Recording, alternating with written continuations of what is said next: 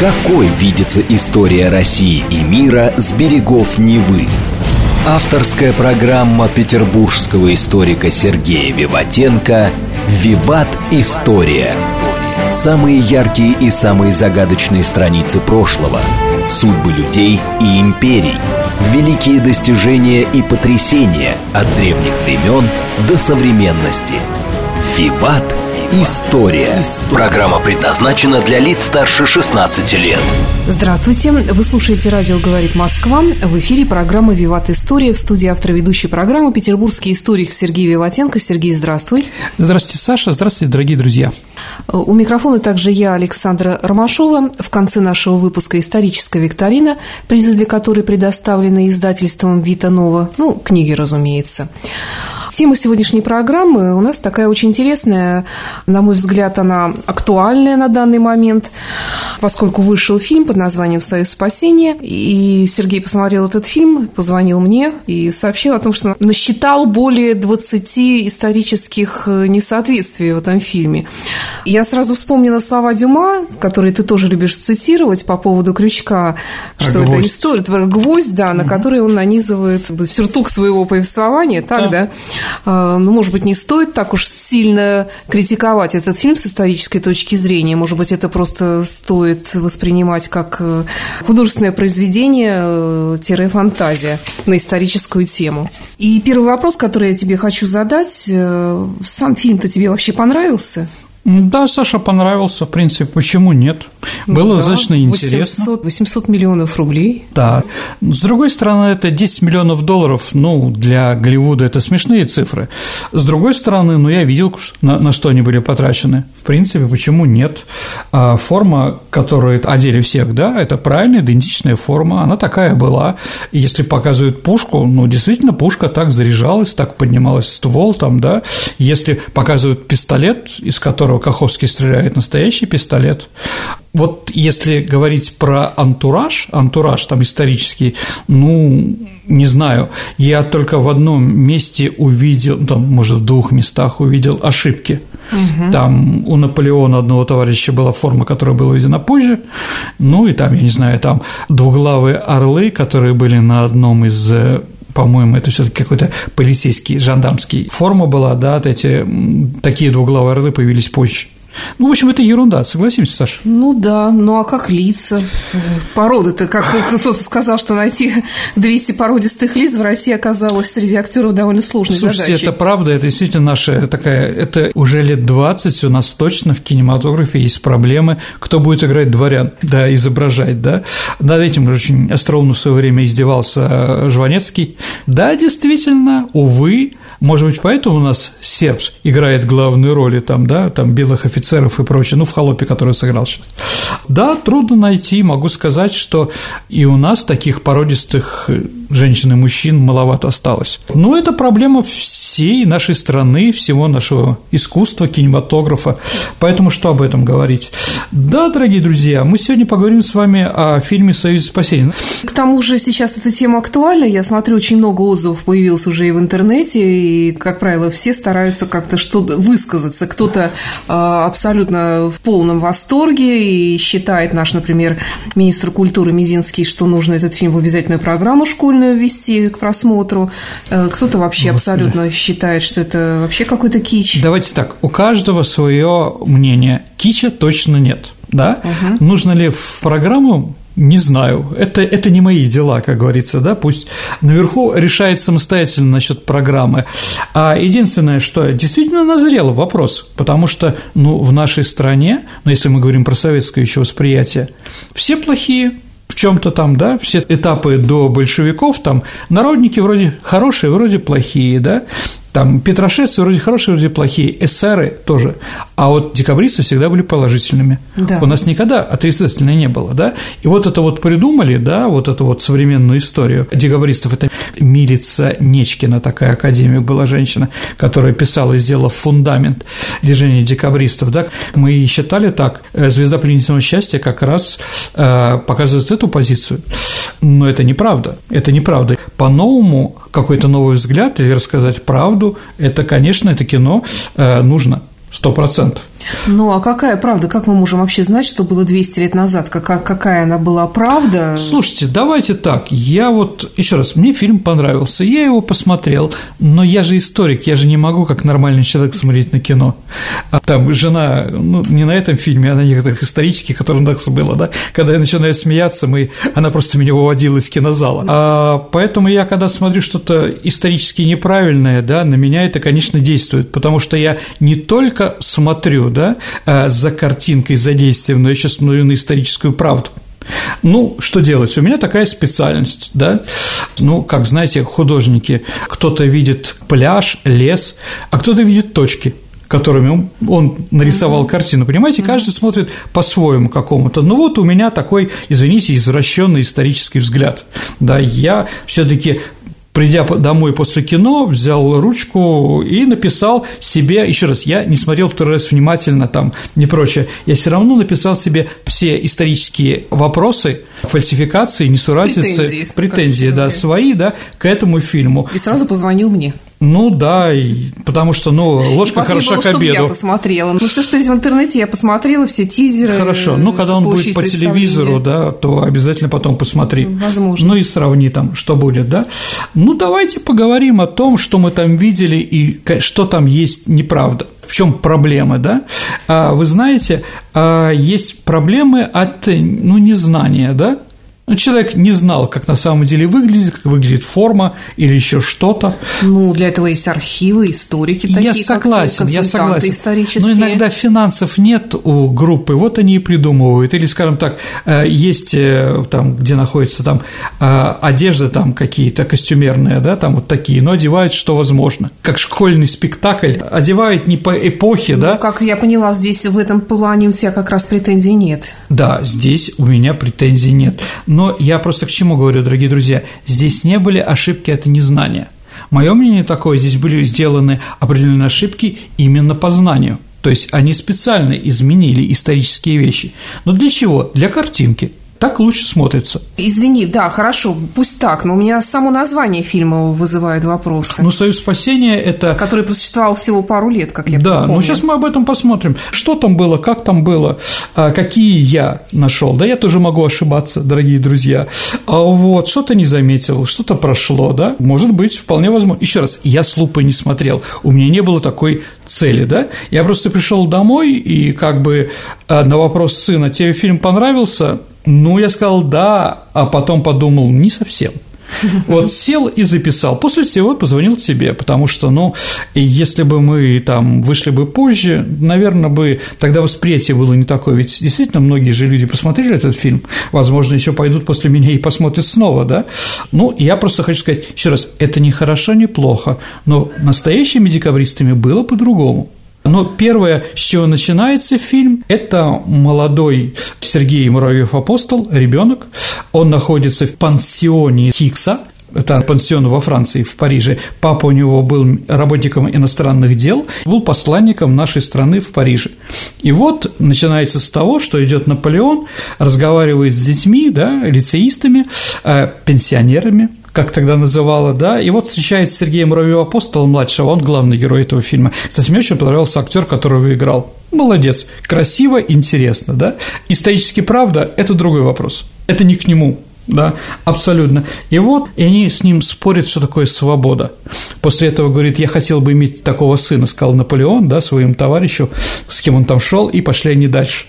Да, ну здорово, что действительно у Наполеона сын родился позже от Марии Луизы, чем это вот повествование. И, конечно, как любой мужчина мечтает, что у него был сын продолжатель рода, а для таких людей, как Наполеон, это просто необходимо, кому передавать власти. Красиво, мы плачем от умиления, да, а и какой мальчик хороший Сергей. Бровев апостол, да? А на самом деле, а как это было? Как это написано в воспоминаниях брата, откуда все это произошло, да? А какое? А Наполеон приезжает в пансион Хикса, выставляют э, шеренгу товарищей развернутым фронтом, стоят лицеисты и смотрят на своего благо... любимого императора. Император проходит, потом неожиданно останавливается перед муравьевым апостолом и говорит, э, коллеги, смотрите, как он похож на меня лицом, как будто это мой сын. Сказал и пошел. Все, конец цитаты. Ну вот и считайте, что напридумывали там, да, и что было на самом деле. Лицом действительно Муравьев апостол очень похож на Наполеона. Особенно на некоторых картинах, да, не той картины, которая есть в Википедии, а если вы еще посмотрите в Википедии, вы увидите другие портреты его, где он действительно на Наполеона очень похож. Ну вот, я хочу, э, чтобы он был мой сын, или он лицом такой, как мой сын, понимаете, да? Сложности перевода? С французского? Нет, я думаю, что сделано специально. Но говорить о том, что вот какой гениальный мальчик, да, а вот что еще брат вспоминает Матвей, да, то есть Матвей Муравьев, апостол из трех братьев, он выжил, и после этого оставил мемуары.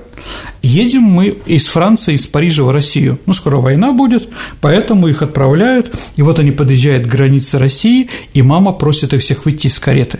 Дети недоменно выходят из кареты, она нас обняла и говорит, дети, я вам скажу страшную вещь, в России рабство – вот мы удивились. Муравьев апостол только 14 лет. Понимаете, да? Вот, вот такое вот, да? да. Как это так? Вот, да, вот такие новости неожиданные. А в России рабство. Вот, да, вот только узнали об этом за три метра до нашей страны, да? Ну, если говорить вот серьезно, как это было. Кто видел этот фильм, вы понимаете, о чем я говорю. Ну, дальше временной, да? Начало и конец там шампанским бегает Муравьев апостол. Если честно, я не знал об этом, да, что он там бегал, возможно, бегал. С ящиком шампанским, возможно, не бегал. Это не важно. Но и начало фильма и конец все люди, а, участники восстания декабристов с разных сторон, они вместе в Париже в 2014 году, который мы захватили, да, все победители, это потом они разойдутся. Это мнение, ну, режиссера и сценариста, да, посмотрите, вот они вместе, а потом станут врагами. Ну да, красиво, только единственное, Николая Павловича, будущего царя, не было в Париже тогда, когда показывает эту историю а, режиссер. Николай Павлович, молодой, несовершеннолетний, поехал в армию, но остановился у тетки своей, сестры мамы, в одном из германских княжеств, она там закормила, он там веселился. В общем, когда он очнулся от всего этого, а, Париж уже был взят. То есть не было Николая Павловича в тот день, когда показывают победоносный вход наших войск в Париж. С чего начинается фильм, да? Вот, наверное, первая часть. Ну и смотрите, это хорошо или плохо, да? Фальсификация, не фальсификация. Нет, с одной стороны, это просто мелочи. Да? Дань сюжету, может быть. Вот я и говорю про это, это дань сюжету. Абсолютно верно. Дальше Семеновская история, Саша. Это в 1820 году пришло восстание Семеновского полка. И вот показывают восстание как предтеча, а Муравьев апостол же ведь был офицером, капитаном, по-моему, лейбгвардии Семеновского полка в то время. Из-за чего? В фильме показано, что рядового бойченко, фронтовика пароли, и там он показывает спину, которая изречена шпицрутерами, да, ужас, как это можно и прочее. Угу. На самом деле было еще хуже. Бойченко опоздал на построение, и тогда командир Семеновского полка Шварц приказал построиться в два ряда семеновцев и приказал каждому солдату, Саша, плевать ему в лицо. Понимаете, да? Это еще хуже.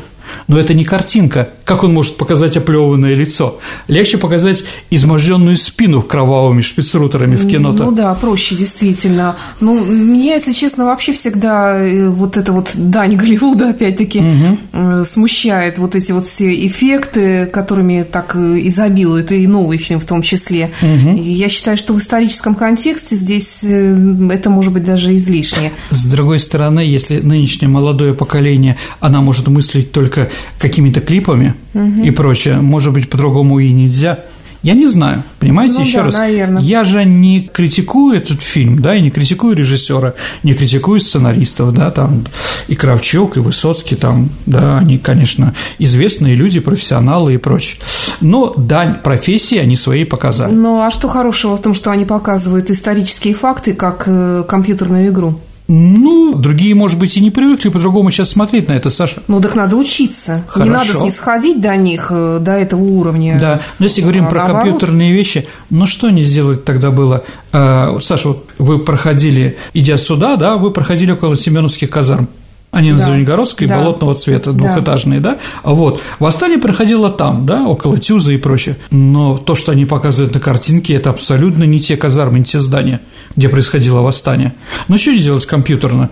Чего не сделать, да, ведь несколько казарм сохранилось, на их фоне можно было, еще раз, я не знаю, какая картинка, что, да, но они изобразили какую-то непонятную, закрытую, такую французского вида, да, там, плац в закрытом военном городке, где эти бедные солдаты, да, восстают, да, серой массой. Что красиво, наверное, выглядело, это нет. Но, а как бы мне, как петербуржцу, я же понимаю, где это происходило.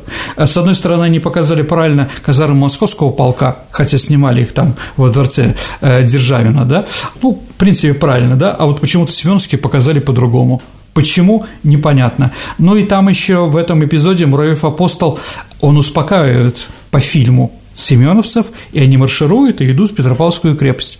А вот это неправда. Муравьев апостол пытался их утихомирить, но они его совершенно не послушали. То есть из такого героя отважного, который пытался сделать, нет, его не послушали и, в общем-то, послали. Это сделали другие офицеры. Но здесь так показано.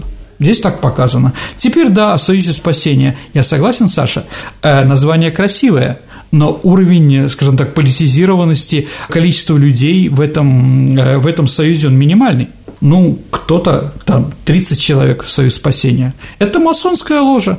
Еще раз, декабристы были все молодые. Им всем было на 25-й год, ну, 90%. Ну, ровесники века примерно. Да, да, определенно, да, все правильно. А сколько им было в 16-17 году? Еще меньше. Поэтому что они могут сделать? Только повторить масонскую ложу.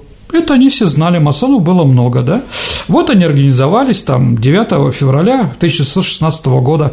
А устав написанный ни о чем. А, был устав, да? Ну, был устав. Был. Ну, программы не было, да. Устав был, угу. да. А ну, как они все занимались? Ну, давайте посчитаем источники Евгения Онегин Пушкина.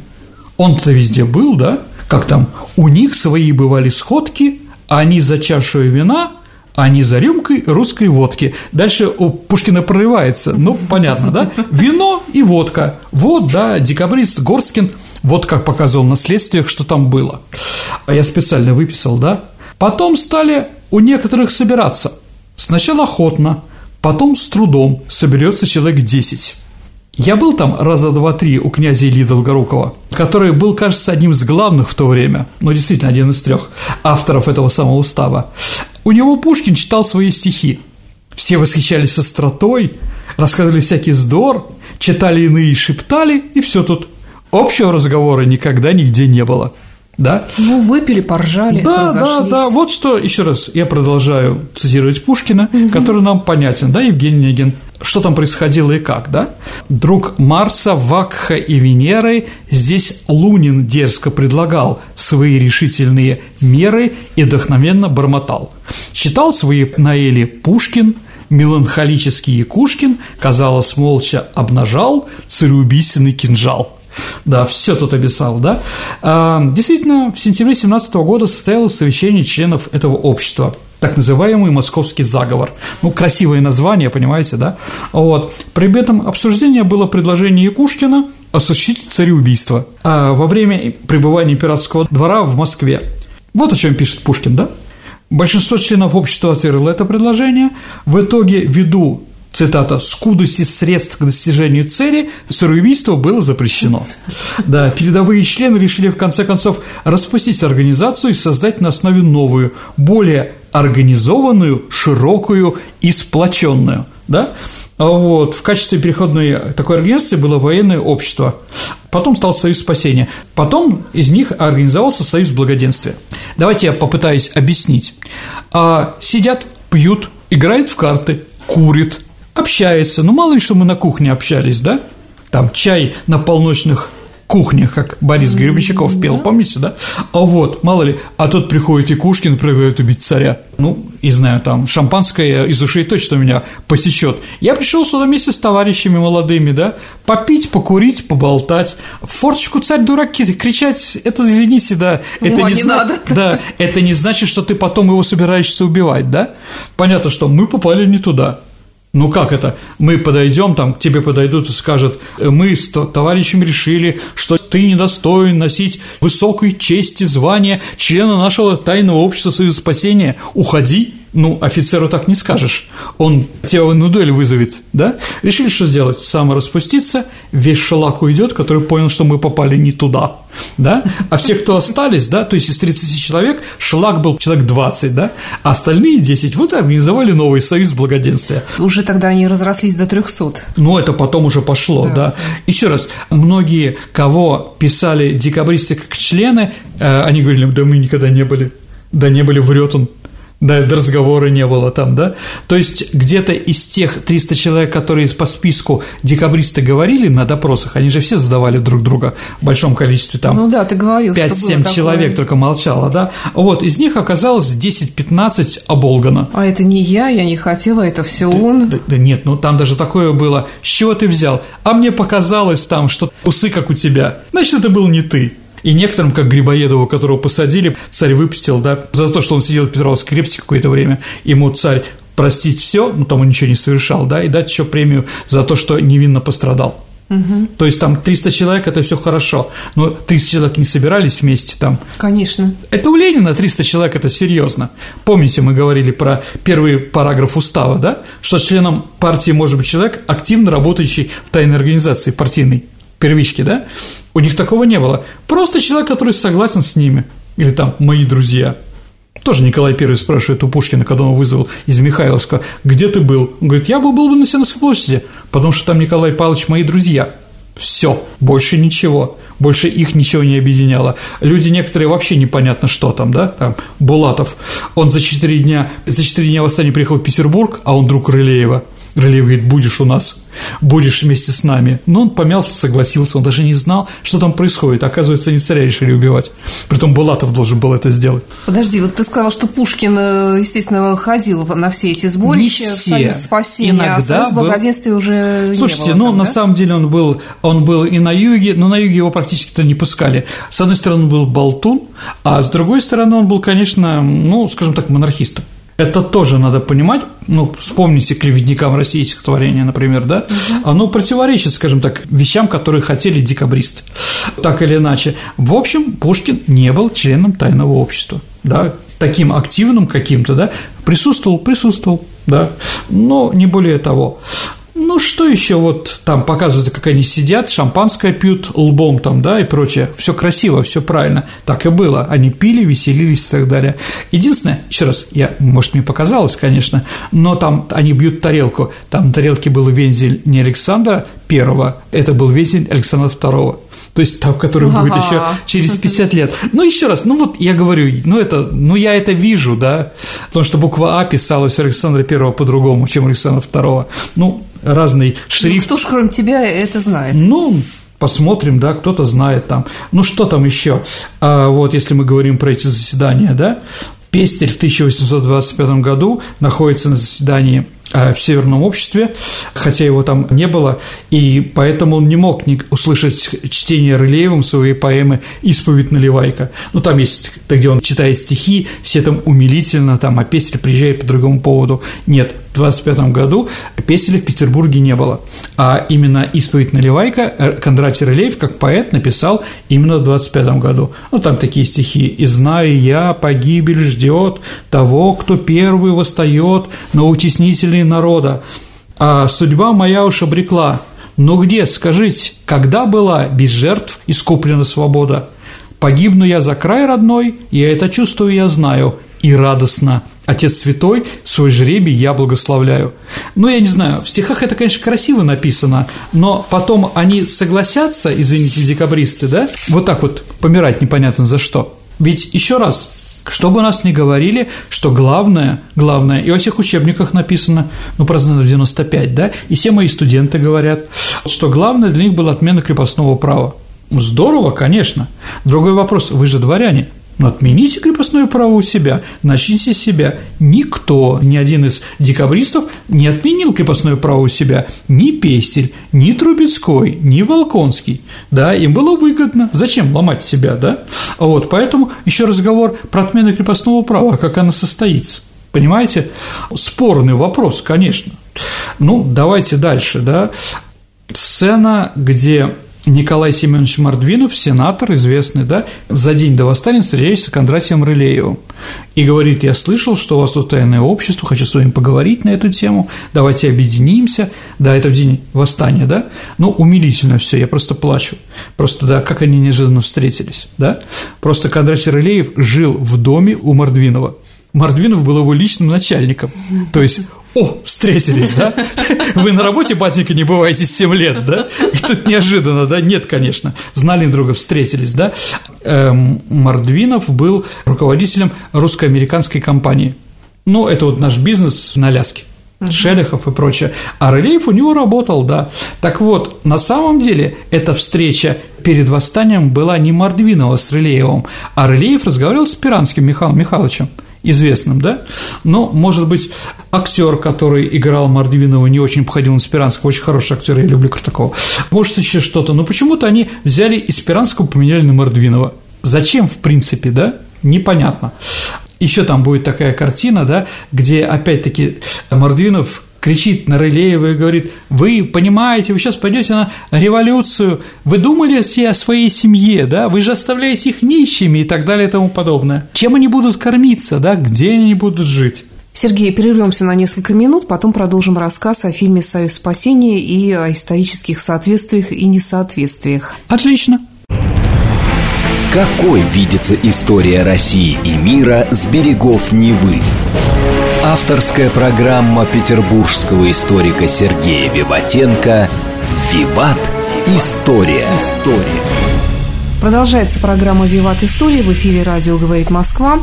У микрофона по-прежнему историк Сергей Виватенко и я, Александра Ромашова. Сергей сегодня рассказывает о своих впечатлениях после просмотра фильма «Союз спасения», о декабристах и о разных исторических э, вопросах, которые у него возникли в результате просмотра. Ну что, дорогие друзья, давайте вернемся к фильму и к декабризму. Вот. И там Рылеев, которого там Шагин играет, или как его, смотрит на него и понимает, что да, семья и прочее. Вот. Откуда деньги у Рылеева? У Рылеева же было 10% акций русско-американской компании. Извините, у царя было 20% угу. акций, да, то есть 20 акций было у царя, 10 у него, да, это, извините, 10% «Газпрома». С чего же будет кормиться ваша семья, да? Ирляев смотрит на него как то, если не отберете акции, да? Ну, может, имелось в виду, что да, там полностью все забирают у него. Да ничего, ну, ничего же не забрали. Царь же ведь не стал издеваться над семьями и прочее. Он не решил их ни земли, ни собственности. Он решил их княжеских званий, Потом они же кормились за счет своих крепостных. Конечно. Это что значит, Саша? Это значит, что царь не мстил им. Да. Просто отправил, да. А как они были собственниками, так и остались, да. Вот, да, поэтому там где было кормиться, но будут кормиться как-то, да, что ж делать-то. Ладно, продолжаем говорить, какие еще эпизоды в Василькове, это Киевская область современной Украины, да, где находился Черниговский полк, да. Ну, нету Васильеве, Василькове, извините, Белых гор, там они все время в Белогорье таком красивом, да, ходят там и прочее. Картинка красивая, но на самом деле Украина там другая. Ну да ладно, господи, это тоже, да. Дальше. Господа, маневры, на которых вы собираетесь убивать императора, отменены и все не смотрят со сбитым взглядом, таким, что же делать и прочее. Нет, маневры, на которых собирался э, декабристы убивать императора, они должны состояться летом 26 года.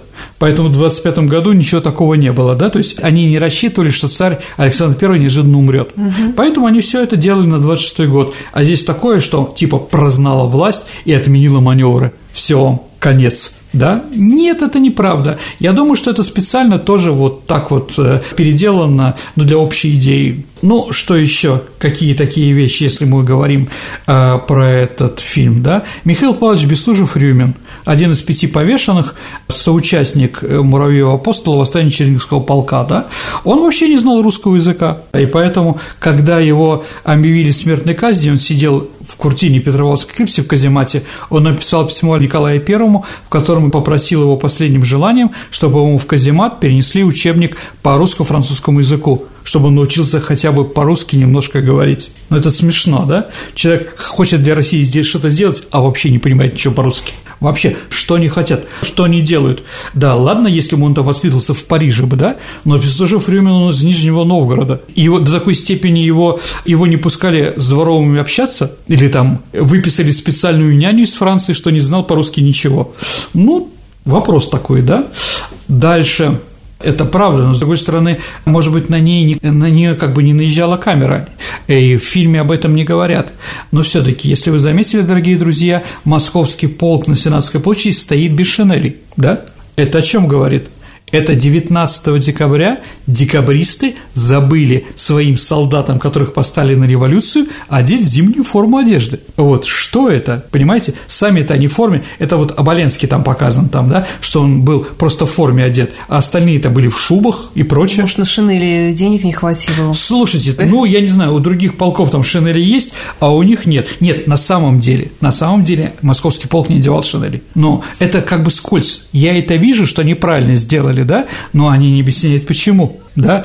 И дальше. А почему? Да потому что они не думали о солдатах, потому что для них солдаты были средством им народ был наплевать, им главное было решить свои какие-то вопросы, которые них стоят, потом у каждого разные.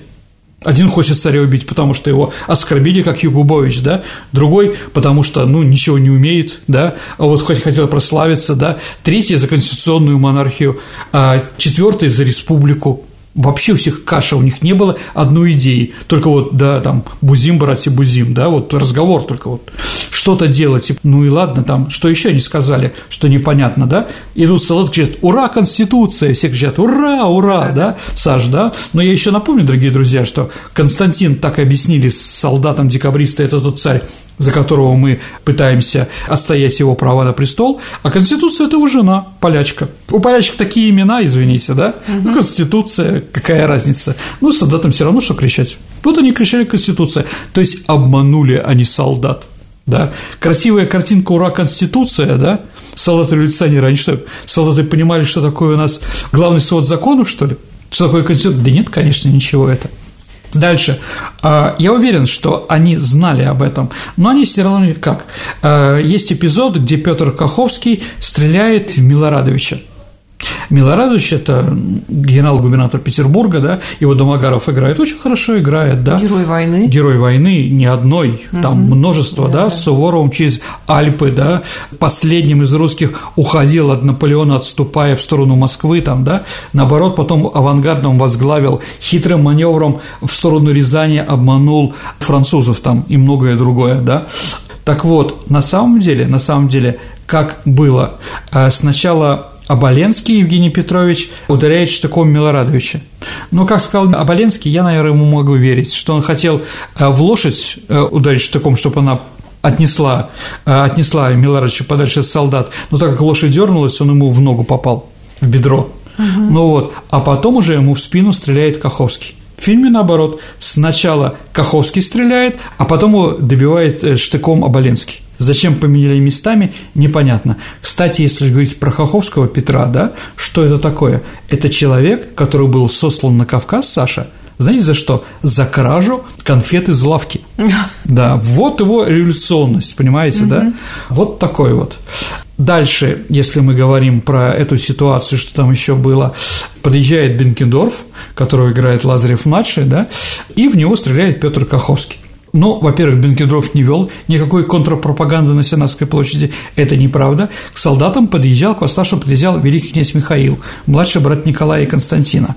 А в фильме Петр Каховский стреляет в Бенкендорфа и промахивается, да, опять-таки, да. На самом деле в него пытался стрелять однокашник Пушкина Вильгельм Кюхельбекер – но там, там было непонятно, ну, жена Собчака Нарусова, да, она в свое время писала про эту диссертацию и говорила, что он не хотел в него стрелять, просто попугать, но там, в общем, пистолет попал в снег, забился, он, в общем, был нерабочим, угу. то есть хотел Кюхля убивать великого князя Михаила или не хотел, историки спорят, но это не важно.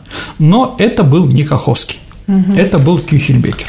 А вот возвращаясь к Милорадовичу, угу. вообще давай нашим слушателям, может быть, напомним такой момент, вообще, что он делал на этой площади? А, ну, Понимаете, есть современные историки, ну, там, Гордин, например, да, считают, что э, Милорадович играл на Сенатской площади свою игру политическую. Но ему было более выгодно Константин, потому что Константин его обожал. То есть они были такими друзьями по всем битвам. А Николаю относился, Николай к нему плохо относился. Это показано в кино, кстати вот это вот отношение Николая к Милорадовичу было не очень хорошее, и сабля, с которой подъехал Каховский для умиротворения солдат, на ней было написано «За храбрость от великого князя Константина». То есть там вот он говорил, смотрите, вы хотите за Константина, вот, он мне сам вручал. Ну и знаменитая фраза, которую почему-то убрали, да, Здесь есть солдаты, с которыми воевал на Аустерлице, там в Красном Бородине оставляла Москву угу. в Тарутино Малостравце. Молчите, слава богу, здесь нет русских солдат. Солдаты после этих слов должны ли расплакаться или перейти, ну, потому что вообще, популярность да. Милорадовича была, ну, колоссальная. Конечно. Это был самый популярный военачальник а, среди русских солдат, да, он, его дедушка был сербом, да, они перешли на русскую службу, он уже давно обрусел, ну вот, и он пытался играть свою политическую роль. Почитайте книжку Горзина про это, достаточно интересно. И вот Николай посылает его, Милорадовича, чтобы он утихомирил восставших, и восставшие его убивают. То есть первую кровь пролили не Николай I пролил кровь, а именно декабристы пролили первую кровь. Но Каховский еще убил одного, а, одного генерала, тоже там на Сенатской площади. Ну и там было много неприятного, когда, когда поднимался московский полк, там тоже были жертвы. А Михаил не пострадал? Нет, не пострадал, да, он остался жив. Ну вот Михайловский дворец – это русский музей, да, это вот да. его. Но он жил еще потом, неожиданно умер от эпидемии. Да, у него были четыре дочки, то есть сына не было, поэтому на этом Михайловичи закончились. Угу. Нет, не пострадал, не пострадал. Ну, повесили бы еще кого-нибудь. Ну, что еще там показано? Э, Николай I читает свой манифест о восходе престол, и типа народ очень тихо, негромко кричит «Ура!» или кто-то не кричит, молчат. На самом деле, на самом деле, конечно, там крики «Ура!» были повсеместно, все кричали «Ура!», поэтому это неправда. Это неправда.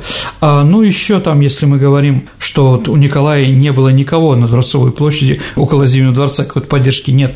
Изначально, ну, кроме охраны Зимнего дворца, караула, там еще был лейб-саперный батальон.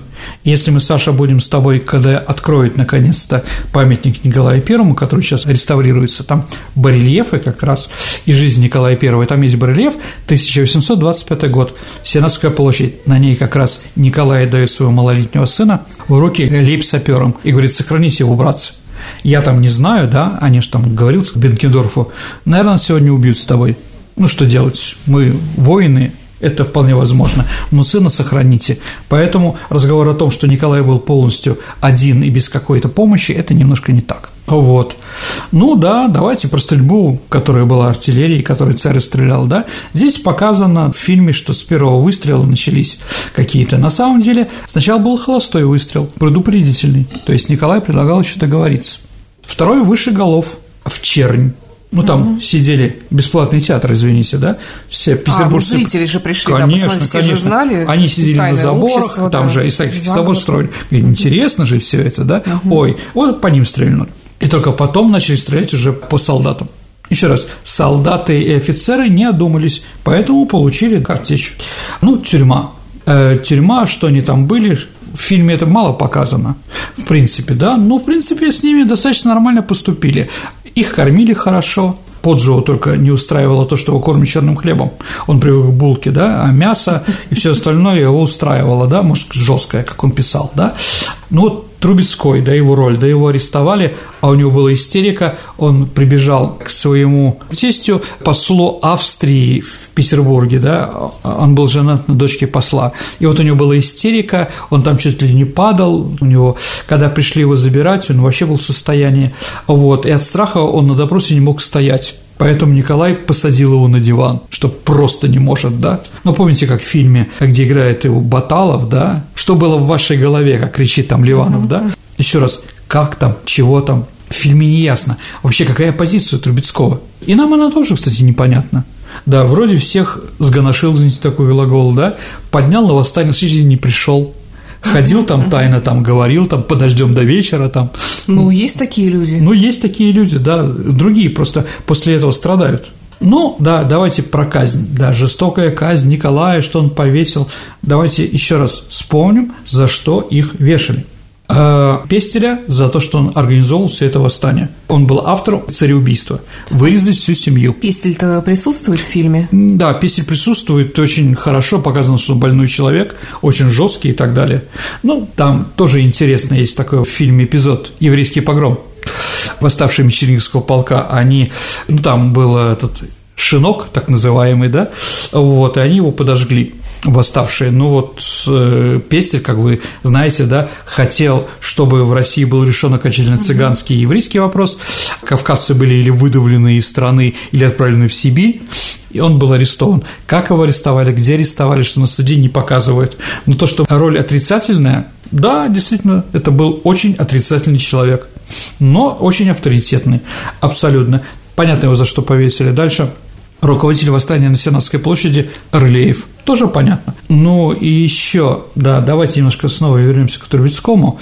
Это не прошло в фильме, может быть, и правильно не прошло, я не знаю, но есть такое мнение, что Трубецкого э, заставили члены масонской ложи, в которую он входил, да, а, скажем так, активно принимать участие. Может быть, да.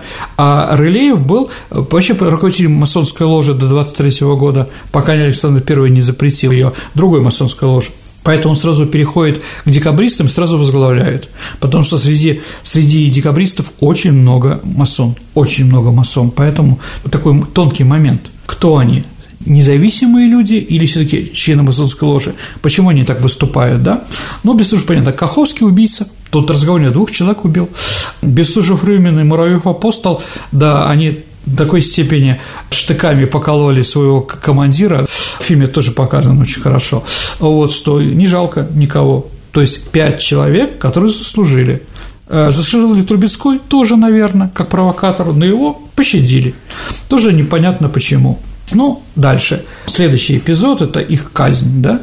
Показан там народ, который смотрит, интересно, ночью их казнили – поэтому никакой публики не было, и нигде не объявляли там, ну, слышали, конечно, что там в районе Кранверка, где у нас сейчас арсенал и музей артиллерии, да, угу. поставили там, ну, и там мемориальная у нас такая стела есть, да, ну, в общем, не было никого, это понятно.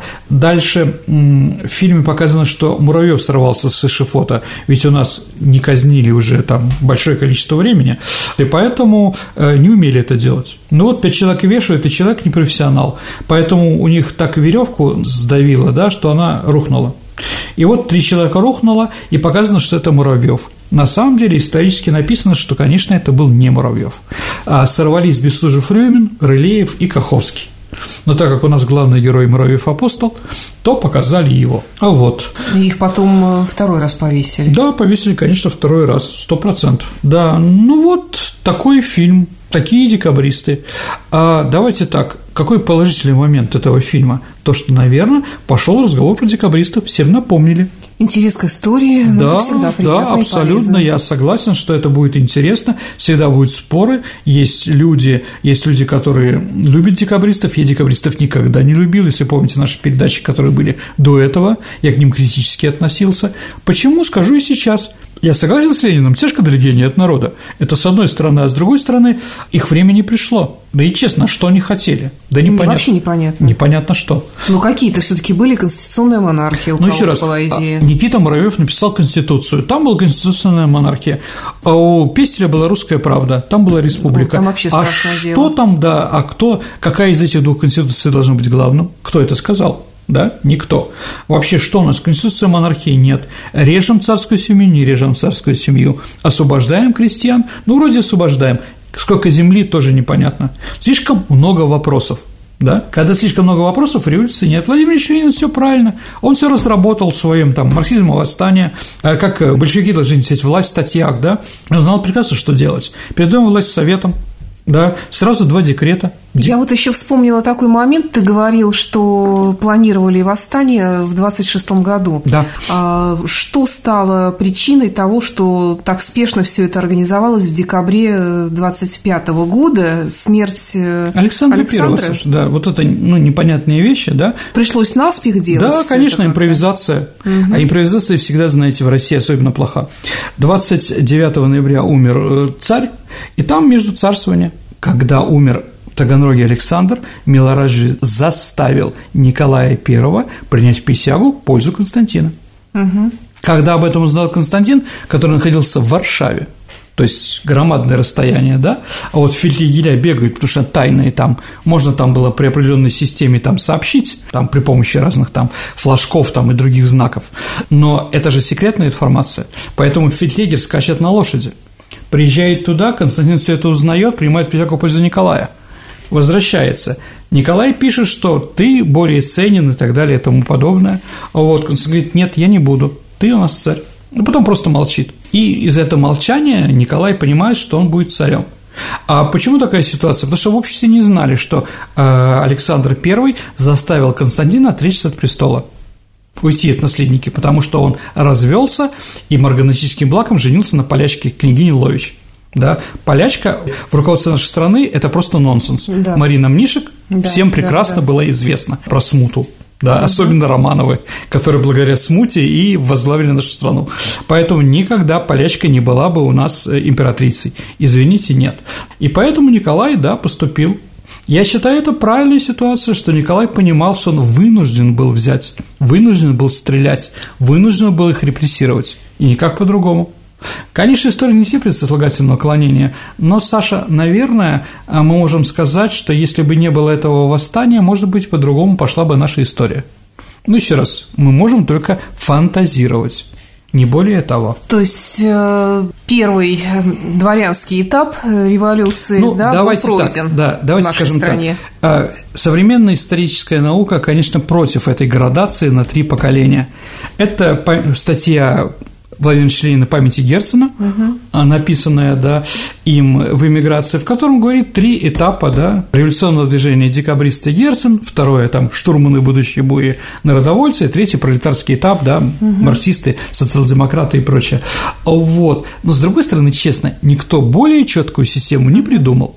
Ну, нет ее. Поэтому хотите, не хотите, Саша, да, вы абсолютно правы, иногда это вот появляется, появляется новый этап – ну, что это такое? Герцен же сам был дворянином. Ну, там, примерно говорю, там, или другие люди, там, Софья Перовская, кто она там, да? Разночинка, ну, смешно просто. Что хотели, ну, те и другие хотели освободить крестьян и дать что-то крестьянам. Ну, дали они что-то? Да ничего не дали. Только разговоры. Еще раз, может быть, в будущем, когда мы придем к власти, пока этого ничего нет. Только Ленин, к сожалению. Ленин сказал, Ленин сделал, да, вот он. Поэтому, может быть, и коммунисты у нас и были у власти 80 лет благодаря этой жесткой позиции Владимира Ильича Ленина. И четкой программе. И четкой программе, конечно. Потому что вот э, даже, знаете, у, у нас была передача про Ленина, да, но я все-таки повторю, я не знаю, говорил я об этом не говорил, э, на капри спор между Богдановым это такой, э, значит, и Лениным, марксизм и империокритицизм, да, марксизм угу. – это Ленин, а империокритицизм – Богданов. И вот там, или махизм, как они называли, и вот, играя в шахматы, Ленин говорил там, да, Горький вспоминает, говорит, Богданов, послушайте, а идея политическая и философская правильная та, которая понятна, которую можно объяснить двумя-тремя предложениями пролетариату. Вы сможете свой махизм объяснить пролетариату тремя предложениями? Богдан говорит, нет, не могу. Значит, батенька мой, ерунда вся ваша. Неправильно. А я свой марксизм, большевизм могу тремя фразами объяснить. Да, определенно. Вот. И Ленин правильно, в малограмотной стране не надо каких-то непонятных слов Мандриан, Андриан, если помните, да, собачье, да. собачье сердце, да? Там непонятно что, да? Алкаутский какой-то, да? И прочее. Чем проще, тем лучше. Да. В этом отношении Ленин, конечно, молодец. Ленин понимал, в какой стране он живет и с каким народом он общается. Декабристы не понимали вообще, или боялись его, или, скажем так, это вообще мухи отдельно, а котлеты отдельно там, да? Поэтому, да, Тяжко далеки нет народа, еще раз повторю, Ленин был прав. Вот. Стоит ли фильм смотреть? Конечно, стоит. А... У меня пока такого желания не возникло. У меня возникло желание еще больше почитать каких-то хороших книг на ну, эту вот тему. Гордина почитай, Саша. Хорошие, да. Еще раз, много положительных, там, интересных историков, да, которые пишут про это. Ну, наверное, все, Саша, то, что я хотел сказать. Спасибо, Сергей, за интересный рассказ.